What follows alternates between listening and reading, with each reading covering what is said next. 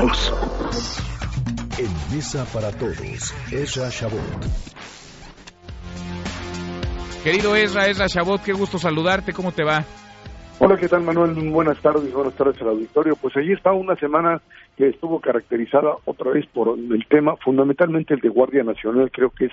lo más eh, fundamental a partir de lo sucedido con los nombramientos, pues básicamente de un equipo, pues yo te diría de generales, por llamarlo así. ¿Qué te parecen de estos nombres, Israel, los perfiles y las trayectorias? Mira, yo creo que se trata básicamente de gente que tiene una preparación militar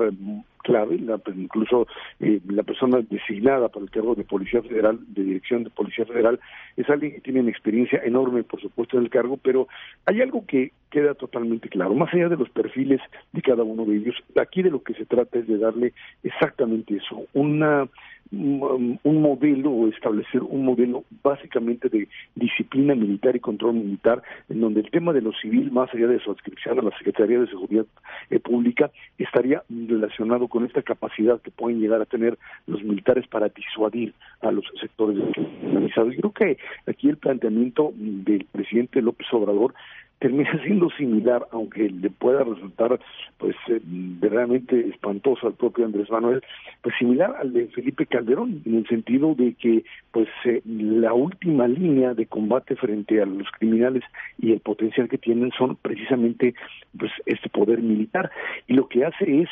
pues eh, es cierto establecer lo que sería un mecanismo de control a los grupos criminales a través de estructuras militares en donde de lo que se trata es finalmente de establecer un mecanismo disuasivo. No estás hablando aquí ni de eh, generar lo que podríamos llamar elementos de coordinación con policías estatales, ni de, ni de una, un ordenamiento de guardia civil. El comentario de Jorge Ramos fue muy claro cuando le dijo, pues para hacer una guardia civil yo veo puro militar aquí, pues sí, obviamente se trataba de eso, ¿no? De una de un, de un modelo en donde el presidente lo dijo desde el pues principio, esto es lo que quiero y eso fue lo que finalmente... Además, ¿de dónde, ¿de dónde sacas a los civiles ahora cuando no se han preparado esos civiles durante mucho tiempo, cuando se dejó de capacitar, de profesionalizar a los cuerpos de seguridad? Vaya, es una situación esta, pues de emergencia, Ezra.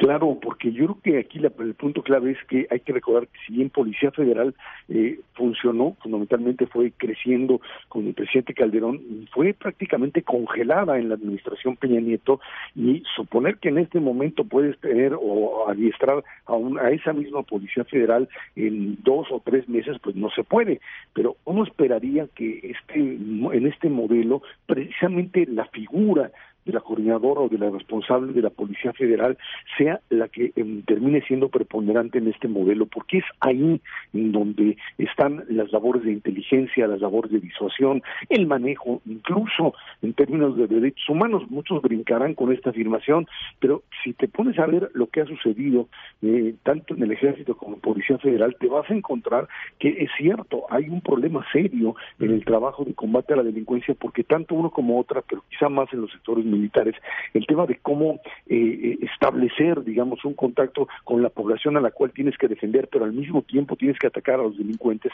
tienen una mayor capacidad de hacerlo la propia Policía Federal que los militares, que a lo que van es básicamente a deshacer y desbaratar a aquellos que están frente a ellos porque están en una guerra y eso es lo que saben hacer. Creo que ese es uno de los puntos de los puntos fundamentales durante toda esta semana. Vamos a ver finalmente cómo esto aterriza. El otro, por supuesto, eh,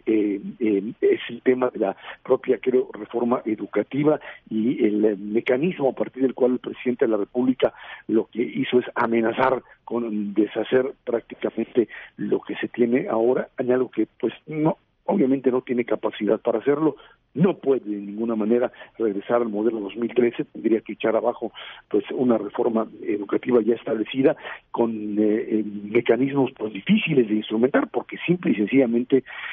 Manuel, estamos ante pues eh, esta idea de o se queda la reforma que eh, aprobó Peña Nieto o pues simplemente no hay de otra. Pues sí, porque aquí eh, también los tiempos empiezan a jugar un papel fundamental, ¿no? Porque se termina, está por terminar ya el periodo ordinario, termina a finales de este mes, abril. Nada impide que se llame a un extraordinario, aunque han dicho que no para este tema, no para la reforma educativa, pero también el próximo ciclo escolar pues se aproxima, agosto, finales de agosto de, de este año, así que eh, o sale o se regresa a lo que estaba, pero para eso también hay que hacer una modificación, o se queda como vamos y entonces todos pierden. Yo creo que el punto central de la noción en algún momento el jurista Diego Valadez cuando decía, a ver, ¿para qué tanto ruido estando ahora sí que el peso, el, el piso tan tan firme? A ver, eh, si ya tienes la, la, reforma constitucional hecha, ¿por qué no te dedicas a establecer leyes reglamentarias de la propia eh, reforma educativa que te den la posibilidad de quitar lo que ellos llaman eh, legislación punitiva, de establecer leyes que teniendo el cuidado de que no se vuelvan anticonstitucionales, le permitas de una o de otra manera al gobierno pues manejar lo que él quiere, que es pues mecanismos de, cierto, control de la educación, pero al mismo tiempo mayor flexibilidad llamémosle así, en la contratación y en la supervisión del proceso educativo. El problema es que tiene unos socios que no van a querer más que volver a retomar el control y que se llaman Coordinadora Nacional de Trabajadores de la Educación y el Maestro Gordillo, que lo que quieren es retomar otra vez el control y eso, por supuesto, te lleva a un choque. Antes, pues el problema era muy sencillo, eran oposición contra gobierno.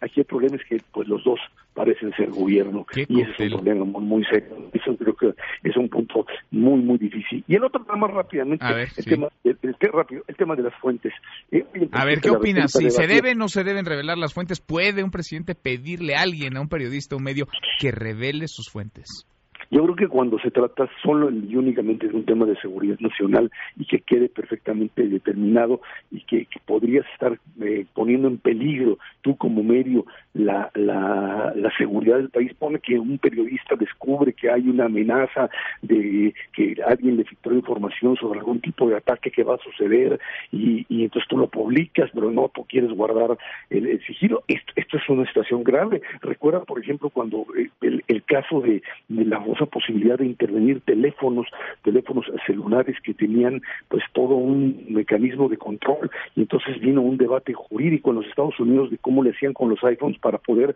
entrar a, dentro del sistema porque se trataba de un tema de seguridad. Ahí es donde puedes eh,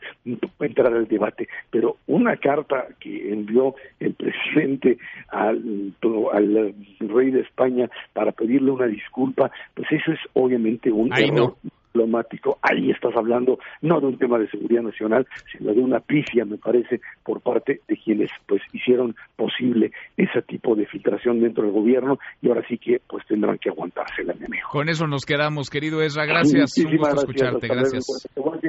Igual para ti, muy buenas tardes. Mesa para todos.